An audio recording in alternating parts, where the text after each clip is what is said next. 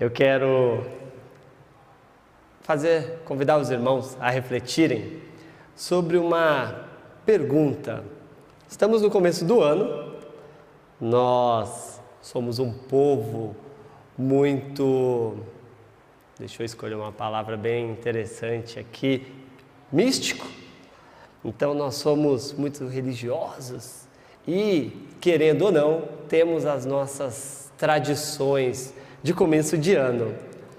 E uma das tradições do nosso começo de ano é fazermos planos para o novo ano que se inicia. E eu sei que muitos irmãos aqui fizeram seus planos, fizeram suas metas, seus sonhos, seus desejos, ou ainda avaliaram seus fardos. E por que da palavra fardo? Porque Jesus disse que o fardo dele é leve. Ou seja, nós sempre carregaremos um fardo. A questão é qual fardo nós estamos carregando. Mas a minha pergunta é: os irmãos já fizeram seus planos, seus votos, seus, suas metas? Uma meta que o, que o crente acostumado a fazer é meta de leitura bíblica. E, infelizmente, muitas vezes essa é uma das metas que ela já logo é abandonada principalmente lá no livro de Números, aí já, já, acaba logo no comecinho assim, né? Números, Levíticos, Deuteronômio, já no Pentateuco você já abandonou a meta e, e vai que vai, né? Vai para outro, outros caminhos, né? Vai virando outras metas aí. Mas temos muito, muitas metas feitas. Já fizeram as metas de vocês? E quantas dessas metas aí elas foram feitas aos pés de Jesus? Essa é a grande pergunta que eu quero que os irmãos reflitam e tenham em sua memória. Eu quero convidar os irmãos a ler o texto, a primeira carta de Pedro, no capítulo 2. Nós vamos ler do versículo 18 ao versículo 25. Eu vou ler na nova Almeida atualizada. 1 Pedro 2, do 18 ao 25. Diz assim o texto: Servos, sejam obedientes ao Senhor de vocês, to, com todo o temor, e não somente se ele for bom e cordial, mas também se for mal, porque isto é agradável a Deus que alguém suporte tristezas sofrendo injustamente por motivo de sua consciência para com Deus. Pois que glória há se pecando e sendo castigados por isso, vocês o suportam com paciência. Se, entretanto, quando praticam o bem, vocês são igualmente afligidos e o suportam com paciência, isto é agradável a Deus. Porque para isto mesmo vocês foram chamados, pois também Cristo sofreu no lugar de vocês, deixando exemplo para que vocês sigam os seus passos. Ele não cometeu pecado, nem foi encontrado engano em sua boca, pois ele, quando insultado, não revidava com insultos, quando maltratado, não fazia ameaças, mas se entregava àquele que julga retamente, carregando ele mesmo em seu corpo sobre o madeiro os nossos pecados, para nós, para que nós, mortos para os pecados, vivamos para a justiça. Pelas feridas dele vocês foram sarados, porque vocês estavam desgarrados como ovelhas. Agora, porém, se, se convertam ao pastor e bispo da alma de vocês. Vamos orar. Santo e bendito Deus, obrigado, Senhor, pela tua palavra. Obrigado, Pai, por nos instruir. Obrigado porque tu és misericordioso e tem nos guardado, nos guiado, nos amado. Senhor, que o teu Santo Espírito flua em nossos corações, que ele venha modificar as nossas mentes e que possamos compreender tudo aquilo que tu tens para as nossas vidas, ó Senhor. Pai, toda a direção que tu tens nos revelado. Que possamos, ó Senhor, entender e sermos tratados por ti. No nome de Jesus que eu oro e agradeço. Amém. Eu quero dividir esse texto em três partes: submissão, exemplo e consolo. Lembrem-se sobre as nossas metas e por que das nossas metas. Primeira parte do texto, ele vai falar sobre a submissão. Os três primeiros versículos, ele vai falar exatamente sobre a submissão do servo ao seu Senhor. Como Jonathan também falou assim, nós não vivemos mais em um mundo de escravidão. Bom, peraí, falar isso daí precisa pensar em várias situações do planeta, né? Porque ainda tem muita gente que vive em uma situação análoga à escravidão, né? Aqui na nossa, na nossa pátria mesmo. Mas de vias gerais, nós não vivemos mais. Eu acredito que ninguém aqui é dono de uma outra pessoa, salvo as mulheres que são casadas, que têm os seus maridos, né? Essas sim são donas dos seus maridos. Mas o resto, maridos nenhum é dono de nenhuma pessoa, né? Brincadeiras à parte, por que, que eu estou falando isso? Porque apesar de nós não sermos mais escravos de outras pessoas, nós vivemos, de certa forma, uma escravidão. Mas eu não quero me manter no sentido da escravidão e usar esse termo porque ele nos associa a situações pejorativas, muitas vezes, consciente ou inconsci inconscientemente. Eu quero usar o contexto aqui que o próprio texto vai falar de nós sermos obedientes, de sermos, como diz algumas versões, submissos. E o texto ele fala que nós devemos ser obedientes a quem? Obediente aos nossos chefes, obediente aos nossos senhores, contextualizando aqui, obedientes àqueles que exercem algum tipo de autoridade sobre nós. Aqui a gente pode fazer uma, a gente pode perceber uma igualdade entre os cristãos que eram escravos e nós hoje em dia independente de qual parte você esteja na história. É óbvio que ninguém aqui está na parte da escravidão, mas assim, os cristãos escravos e nós partilhamos de uma mesma condição, de uma mesma ordem. Devemos ser obedientes. Muitos cristãos, como vocês sabem, não tinham essa possibilidade da escolha da obediência.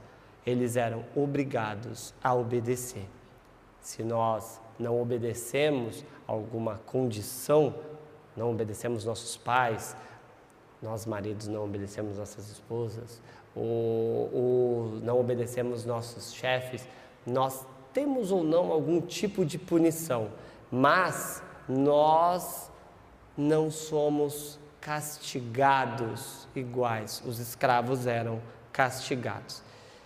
Então a gente tem que pensar que ele, o obedecer para eles talvez fosse uma questão um pouco diferente do que é para nós hoje. Mas a ordem ou a instrução é a mesma: obedecer. Existia uma situação, talvez rara, nós vemos essa situação na carta de Filemão, em que tanto o escravo quanto o seu senhor, eles eram cristãos. Isso não fazia com que o escravo ele deixasse de ser cristão. Mas eu acho o mais interessante aqui é que Pedro ele vai nos dizer que mesmo os nossos senhores, mesmo o senhor do escravo sendo mal, nós ainda assim, ou eles, no caso, ainda assim deveriam obedecê-lo. Isso é muito difícil. Acredito que era muito difícil para eles lá, diante de um conceito cristão. Quero fazer um parênteses aqui. No mundo antigo, ser cristão não era como ser cristão hoje em dia. Ser cristão no mundo antigo tinha várias consequências, ou ainda vários privilégios, eu vou colocar assim. O escravo de um senhor cristão, em teoria, era mais cuidado. A mulher de um homem cristão, em teoria, era mais respeitada. Respeitada não pela sociedade, respeitada pelo seu próprio marido.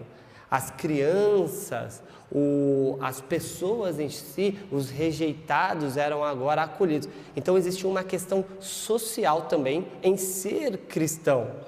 Pensando as mulheres exclusivamente que eram mais é, abusadas, digamos assim, para uma mulher se tornar cristã e passar agora a ser respeitada por um povo, valia muito mais a pena do que ela continuar adorando os deuses pagãos lá ou seguindo qualquer outra religião e continuar sendo é, abusada na sociedade. Então existia um outro contexto muito distante, muito diferente da nossa realidade.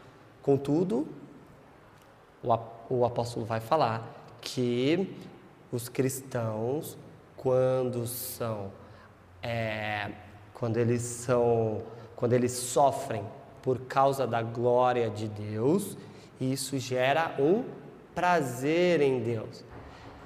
E aqui eu não quero que os irmãos tenham a concepção do Deus masoquista, que parece que ele gosta de ver o povo dele sofrendo. Não tenham isso em mente, mas o prazer está em revelar a glória de Deus. Tenham essa perspectiva. Talvez ao pensarmos em alguém que tenha, podemos pensar em alguém que tenha passado ou que ainda passe por essas situações de escravidão. E por quê? Paulo ele vai falar também sobre a mulher que tem um marido descrente e o homem que tem uma mulher descrente, para que ele não abandone quando ele vai falar sobre o casamento. Temos várias formas de submissão ou de escravidão moderna. Como eu disse no começo, nem sempre ou nem em todos os âmbitos a, escravidão ela é totalmente excluída. Muitas vezes nós nos colocamos numa condição de escravos no nosso serviço, por causa do nosso emprego, por causa da nossa condição, muitas vezes na nossa família, por causa da, da de perder aquela, aquela postura, aquela sociedade, mini sociedade que existe ali. Às vezes nós nos colocamos em uma condição de escravidão com os nossos amigos, nos sujeitando àquelas posturas, ainda que estas sejam erradas. Infelizmente, existem várias formas de escravidão que a gente se coloca hoje em dia, por diversas razões, por inúmeras situações. Talvez os irmãos tenham lembrado de alguém, como eu mencionei, mas talvez os irmãos tenham pensado em si próprios em quais condições nós nos colocamos. Quer ver uma condição que ela não é, até de certa forma, difundida, mas que diria que a maioria de nós nos colocamos na condição de escravos das redes sociais, na condição de escravo dos nossos celulares, na condição de escravo da tecnologia. Isso gera inúmeras situações ruins então, todos nós, de uma forma ou de outra, estamos, consciente ou inconsciente, nos colocando numa situação de escravos. Ele diz que devemos ser obedientes. Às redes sociais, é óbvio que não, né? Mas devemos ser obedientes, sermos submissos aos nossos superiores, aqueles que por alguma razão estão acima de nós. E aqui eu quero abrir um parênteses, porque no, na esperança de não ser mal compreendido e parecer um ditador aqui em cima, ser submisso não necessariamente seja concordar com tudo. Ser obediente não necessariamente signifique aceitar todas as coisas. Isso precisa ser muito claro aqui. Não é, não é esse o, a, não é essa a orientação que muito menos o apóstolo quis dar e eu. Ser submisso significa entender a quem você se submete. Isso precisa ser muito claro para a gente. A gente não deve aceitar nenhum abuso, a gente não deve aceitar nenhum tipo de imposição contra nós por conta de uma superioridade, a gente não deve aceitar nada daquilo que qualquer um, qualquer ser humano imponha sobre nós que venha manifestar o desejo pecaminoso que nós temos, que nós sentimos, que nós exercemos. Isso precisa estar muito claro, porque quando se trata de um assunto de submissão e várias discussões existem de acordo com esse assunto de submissão, as pessoas elas infelizmente é um costume nosso, ou diria uma, um padrão nosso de avaliarmos uma submissão na forma horizontal, como se as pessoas fossem submissas a pessoas como elas se nós devemos, consciente, inconsciente, com algumas ressalvas ou não, nos submetemos a outros igual a nós, achando que eles são melhores ou que eles são é, pessoas que devam receber a submissão. Não é esse o grande objetivo. Não é essa a forma de ser. A gente lê na Bíblia os conceitos de submissões, as, as, os momentos de submissões todo momento que a Bíblia fala sobre submissão, existe um pano de fundo que é muito maior do que o ato de submeter em si. Existe um pano de fundo de um Deus criador. Existe a referência ou a partida de um Deus criador. Próprio apóstolo Paulo, quando ele vai falar sobre o casamento e ele fala sobre a, a mulher não se divorciar, ou o homem não se divorciar do, do seu marido ou esposa crente, ele fala não para que ele acabe aquele casamento lá, não porque não deva terminar, mas sim porque Deus pode, por meio daquele casamento, salvar a vida daquele cônjuge. Porque aquele que não é conhecedor, que não teve seus olhos revelados ainda, a, o caminho, pode conhecer a Deus por meio daquele cônjuge. Então, assim, tudo existe um pano de fundo maior. Infelizmente, a gente se atrela a algumas palavras e esquece o todo, o pano de fundo maior que se tem. Então, não entendam aqui uma submissão cega. Não entendam aqui uma, uma obediência sem contestação. Esclarecida tal condição aqui, eu quero que os irmãos eles pensem na postura em que eles estão tendo nas suas vidas, que eles pensem e olhem para essa grande orientação.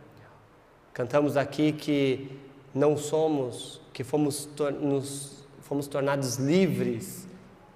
É muito legal ouvir essa expressão. E a igreja, ela fala muito sobre isso. Ah, porque eu sou livre, tem várias músicas, porque eu sou livre, porque eu sou livre, porque eu sou livre.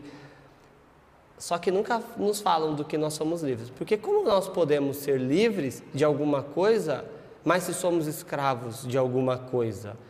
Então, se eu sou escravo, eu não sou livre. Se eu sou livre, eu não sou escravo. E essa incoerência muitas vezes ela se dá porque nunca nos falam, ou geralmente não nos falam as canções, do que somos livres. E nós somos livres do pecado. Mas tirados da, da escravidão do pecado e fomos colocados debaixo da escravidão de Cristo. Então, assim, uma coisa é fato: Escravos nós sempre seremos. De quem nós somos escravos é a grande situação que a gente deve pensar. Cristo, ele, o apóstolo ele vai falar que ele é a nossa referência, que Cristo é a nossa nosso modelo. E aqui eu quero seguir para o segundo ponto da nossa explicação aqui. O nosso grande exemplo. Devemos ser submissos mas devemos seguir um exemplo. E qual é o grande exemplo de submissão que nós temos no mundo? E aí a gente pode ver, exatamente como eu disse, o exemplo da submissão com este pano de fundo. Pensemos agora que o próprio Deus se manifesta aqui e toma um tapa na cara.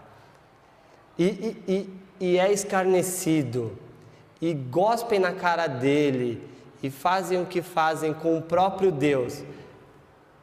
Primeiro assim, você tem que ter, hoje é óbvio, eu entendo isso, tem que ter muita coragem para fazer um negócio desse, correndo o risco de um planeta caindo na sua cabeça, para você ter dado um tapa na cara do próprio Criador. De, não precisa nem um planeta, de virar pó, assim, na hora que você está chegando perto com a mão, assim, já virar pó, desaparecer, ser desintegrado. Tem que ter muita coragem para fazer nisso no próprio Deus. Mas qual é o exemplo que a gente tem? E o exemplo que Pedro ele vai nos falar? Que Cristo mesmo não tendo pecado, mesmo sendo insultado, mesmo sendo judiado, mesmo sendo agredido, não revidou. E mais, ele não só revidou, mas passou por tudo aquilo que nós deveríamos passar para que nós tivéssemos tudo aquilo que nós perdemos no Éden. E eu digo até mais, porque no Éden fomos feitos criaturas e com Cristo nos tornamos cordeiros, filhos de Deus. Cristo passou por tudo o que ele não merecia, sem falar um nada. E é esse exemplo que a gente deve seguir. E aqui nós podemos entender o que é que Deus ele efetivamente se agrada. Ele se agrada quando nós sofremos então é óbvio que Deus vai se agradar quando você está sofrendo, mas Ele se agrada quando sofremos por causa do nome dEle, quando nos dedicamos, quando nos esforçamos, quando vivemos uma postura em que o nome dEle é glorificado. E aqui a gente consegue entender como seria fácil sermos punidos por uma situação da qual nós erramos. É muito fácil, somos erramos e somos punidos por isso. Todos nós já fomos crianças e já sofremos punições de erros do qual nós sofremos. Mas é muito mais difícil entender como nós, cometendo erro, somos salvos, somos amados, somos agraciados por Deus por causa da sua graça. É muito mais difícil isso daí. Talvez mais difícil ainda, além disso, é nós suportarmos por amor a Cristo, uma situação. Nos submetermos ao próprio Deus e suportarmos aquela situação. Por que disso daí? Porque muitas vezes nós agimos por conta da nossa própria vontade, nós agimos por causa do nosso impulso. Tem um livro muito interessante que eu comecei a ler esse ano que ele fala, o título é Não confie nos seus sentimentos. E é legal porque assim, nós, meu Deus, tem um psicólogo ali, ele já de manhã estava lá, agora já estou tremendo aqui de novo. Mas o, ele fala assim que os nossos sentimentos muitas vezes ele, ele nos engana por várias situações. Bom, isso não é uma novidade, né? A Bíblia diz que o coração do homem é enganoso, né? Então assim, não tem nada novo debaixo do céu. Mas ele nos engana por várias situações. Por uns traumas que tenhamos e quando temos, sentimos esses traumas são engatilhados na nossa vida por sentimentos é, distorcidos e nós sentimos e agimos por inúmeras condições. Mas muitas vezes nós agimos de uma forma impulsiva, nós agimos sem pensar, nós agimos sem avaliar a própria glória de Deus.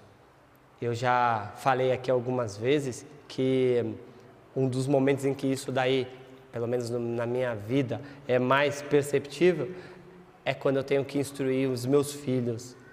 É quando a minha mão, cheia de vontade de esganar uma daquelas crianças, elas têm que ser usadas para fazer um carinho. É, é, é, não é fácil, não é fácil. Principalmente quando isso acontece às três da manhã. É, é, não é fácil, não é fácil. Os que não são pais e pretendem, isso lhes aguarda.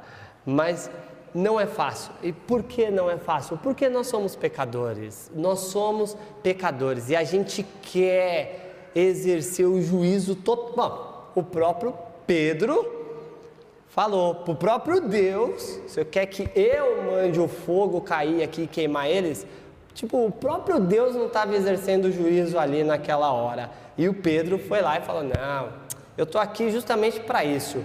Então a, a gente está aqui justamente para isso. A gente quer exercer o juízo, mas a gente não percebe o quanto o abraço, o quanto o resplandecer a glória de Deus tem muito mais impacto na vida das pessoas do que qualquer etapa, do que qualquer ação compulsiva que nós tenhamos.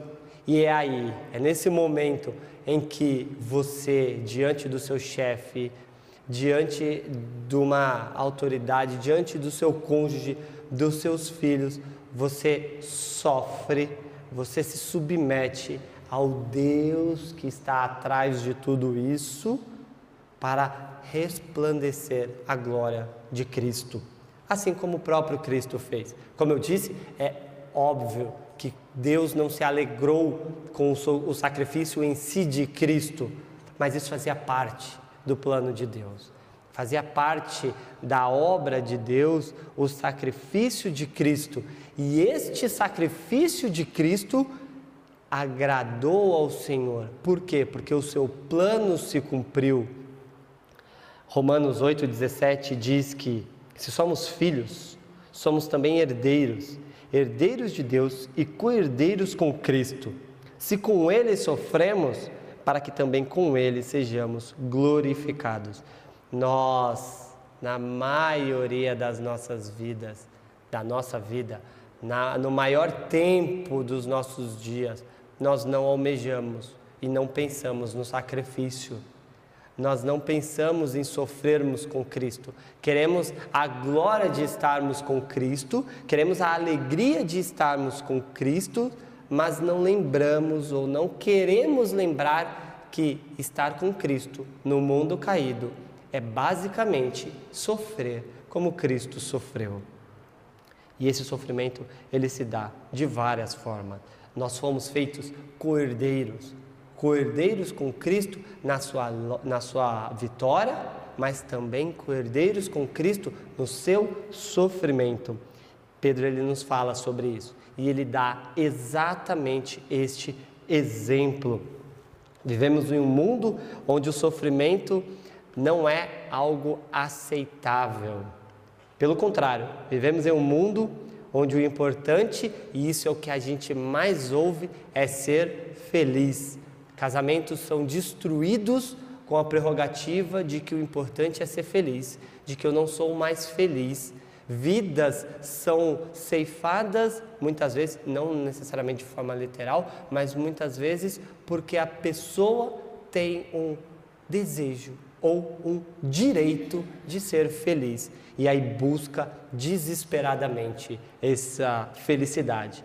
Citando um outro livro muito bom, tem um livro que ele se chama A Felicidade Desesperadamente e, e o filósofo lá ele vai falar exatamente sobre as nossas ações em prol da felicidade. O fim último da nossa vida é a felicidade e todas as loucuras que a gente faz para alcançar a felicidade. Em um mundo assim, aonde a nossa satisfação não está em Deus, a nossa satisfação não está em Jesus Cristo, a nossa satisfação não está em vivermos como Cristo viveu, mas sim na nossa felicidade, nós vemos o quanto isso tem sido prejudicial na vida de cada um. Mais um parênteses aqui, visando não ser mal compreendido, eu não estou falando que a gente tem que viver lá carrancudo, sofrendo. Muito pelo contrário, nós temos que nos alegrar. A Bíblia fala para que nós nos alegremos com os que se alegram, mas também ela diz para que nós choremos com os que choram. Não é abrir mão de uma coisa em prol de outra. E não é porque eu não estou sorrindo que eu estou mais perto, mais perto ou mais cheio de Deus. Não tem nada a ver uma coisa com a outra. A grande questão é aonde está o objetivo da minha felicidade? Aonde que tem sido o grande alvo? Qual é esse meu pano de fundo? que faz com que eu viva a minha vida. Uma situação que quando nós sofremos, ela nos permite é sermos consolados. E este é o terceiro ponto que eu quero caminhar aqui com os irmãos. Só somos consolados porque sofremos. Ninguém é consolado quando está fazendo uma festa de aniversário. Ninguém nunca foi consolado estando numa. Bom, tem uns looks que consola no casamento, mas ninguém é consolado no, num casamento. Ninguém é consolado na hora que está sorrindo. Todo mundo é consolado no momento de sofrimento. Infelizmente, porque nós achamos que a nossa vida ela deve se basear sempre na alegria, sempre na felicidade, nós perdemos essa possibilidade de sermos consolados. E assim, todo mundo aqui, eu creio, já foi consolado por alguma, alguma vez na vida. É muito legal ser consolado. Mostra o amor da pessoa, mostra o cuidado da pessoa, mostra o carinho da pessoa. Mas assim, nada se iguala ao seu momento no quarto, chorando e sendo consolado pelo próprio Deus. Nada, não existe experiência melhor do que essa. De novo, para não ser mal compreendido aqui, eu não acho, eu, eu creio muito que Deus ele usa todas as pessoas que Ele quer para manifestar a sua glória, mas Deus também se manifesta de forma particular, com cada um no seu quarto, no seu momento, e ser consolado por Deus no, no momento que você está sozinho é muito bom, é muito bom. E porque nós buscamos uma felicidade muitas vezes, nós perdemos esse momento de sermos consolados por meio do sofrimento do próprio Cristo, por meio do sofrimento como Cristo sofreu. Nós muitas vezes perdemos isso. Só um parênteses aqui. Eu estava na casa da minha, da, de um amigo meu lá com os meus cunhados e a gente estava falando sobre essas experiências assim com Deus. E eu falei, poxa, eu não sei quantos sabem, mas a minha filha passou 35 dias na UTI, né? E aí eu falei assim, eu não gostaria de viver, é óbvio, a minha filha na UTI de novo lá. Eu não gostaria que outras pessoas passassem por aquilo, apesar de ter o seu lado positivo. Mas eu gostaria muito de ter passado, de experienciar de novo com Deus aqueles momentos que eu tive com Deus, e os momentos que eu tive com Deus particular foi justamente um deles ali, naquela situação, no meio de um sofrimento, do, do, vendo a sua filha talvez não se mantendo até o dia seguinte, mas o agir de Deus era tão grande e é isso que a gente tem que buscar e é isso que a gente tem que experienciar. Mas isso, como eu disse, aconteceu lá no meu momento de sofrimento. E quando a gente abre mão de sofrermos como Cristo sofreu por uma felicidade que este mundo nos promete, a gente perde esse cuidado. A gente perde a possibilidade de sermos cuidados pelo próprio Deus. Vocês estavam desgarrados como ovelhas. Agora, porém, se convertam ao bom, ao pastor e bispo da alma de vocês.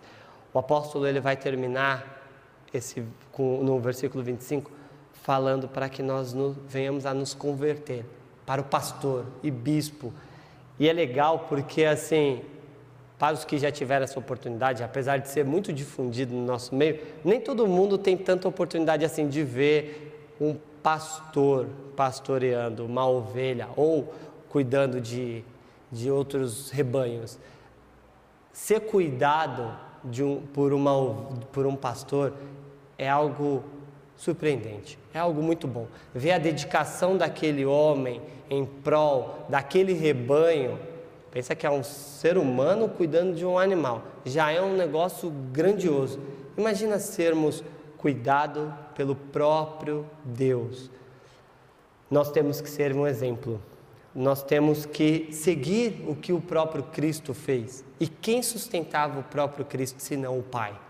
Quem sustentava Cristo na sua vida terrena, senão o próprio Pai? Quem tem sustentado a nossa vida diária? Como eu disse, o ano novo se inicia e as nossas metas elas foram feitas ou ainda estão sendo feitas, porque nós ainda estamos no primeiro mês do ano.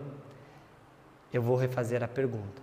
Quanto dessas metas elas foram feitas visando o próprio Deus? Quantas foram feitas aos pés de Jesus, falando: Senhor, vai ser sofrido esse ano, mas me ajuda a passar. Senhor, eu tenho meu chefe, tenho meu casamento, tenho meu marido, tenho a minha esposa, tenho os meus filhos, tenho a minha vida. Me ajuda, Senhor, porque é acima dos meus desejos, porque é acima de qualquer coisa que eu possa ansiar, que esse anseio seja glorificar o Seu nome. Quantas vezes a gente não acaba fazendo como o ser humano comum sem Cristo faz, que é analisar, sentar, olhar as nossas vidas e falar assim: Senhor, ó, eu quero isso, isso, isso, isso, isso. Esse mês, os irmãos receberam lá, nós estamos com o objetivo de lermos um livro do pastor Eber Campos Júnior, que chama. É, olha lá, a Tati está com ele lá, ó. É, o quê? Isso. É esse aí, Tomando Decisões Segundo a Vontade de Deus. Um ótimo livro, quem quiser vá lá falar com a Tati, que ela vai gerar outros aqui, assim como os pães se multiplicaram, ela vai multiplicar os livros ali, rasgando eles, porque está em falta. Mas assim, é, quantas vezes a gente não olha para isso, não se coloca segundo a vontade de Deus e toma os planos toma decisões conforme a nossa vontade. Que nós tenhamos um coração voltado para Deus.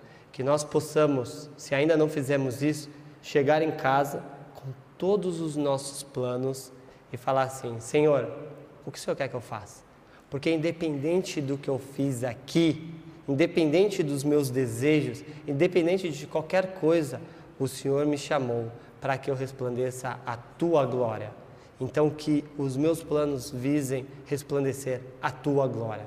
Seja eu me calando na hora em que eu devo me calar para que Cristo seja glorificado, como foi feito aqui, como a gente leu, seja eu me pronunciando e pregando o Evangelho, como a gente viu em diversos momentos das Escrituras. Eu quero terminar com um texto de Tiago 4, do 13 ao 15, que diz assim. Escutem agora vocês que dizem: Hoje ou amanhã iremos para a cidade tal, e lá passaremos um ano e faremos negócios e, e teremos lucros. Vocês não sabem o que acontecerá amanhã. O que é a vida de vocês? Vocês não passam de neblina que aparece por um instante e logo se dissipa. Em vez disso, deveriam dizer: Se Deus quiser, não só viveremos, como também faremos isto ou aquilo. Que esse texto ele possa nos direcionar na hora que nós formos pensar nos nossos planos. Que a vida, que o nosso viver, ele seja justamente para glorificar o nome do Senhor. E que os nossos planos, acima de qualquer coisa, acima das nossas necessidades, acima de tudo que possamos desejar, possamos querer, seja glorificar o nome do Senhor e que Cristo seja visto. Assim como disse João Batista, que eu diminua e que Cristo cresça e que Cristo seja visto. Façamos essa disciplina, digamos assim, esse exercício de nos submetermos, como o apóstolo nos orienta, a Deus de vivermos, como o apóstolo nos orienta, iguais a Cristo e de nos colocarmos diante de, do bom pastor que nos cuida e nos orienta. Amém? Vamos orar. Senhor Deus, obrigado, Santo Deus, porque Tu és o nosso Senhor. Tu és o nosso guia, Tu és o nosso consolador. Obrigado porque tu tens sido misericordioso com as nossas vidas e tem nos agradado, nos, a, nos acolhido, nos agraciado e tem sido amoroso conosco. Pai, ajuda-nos a não fazermos planos visando o nosso interesse, mas dai-nos uma mentalidade redimida, uma cabeça que toma decisões, mas que toma decisões tendo como alvo a tua vontade.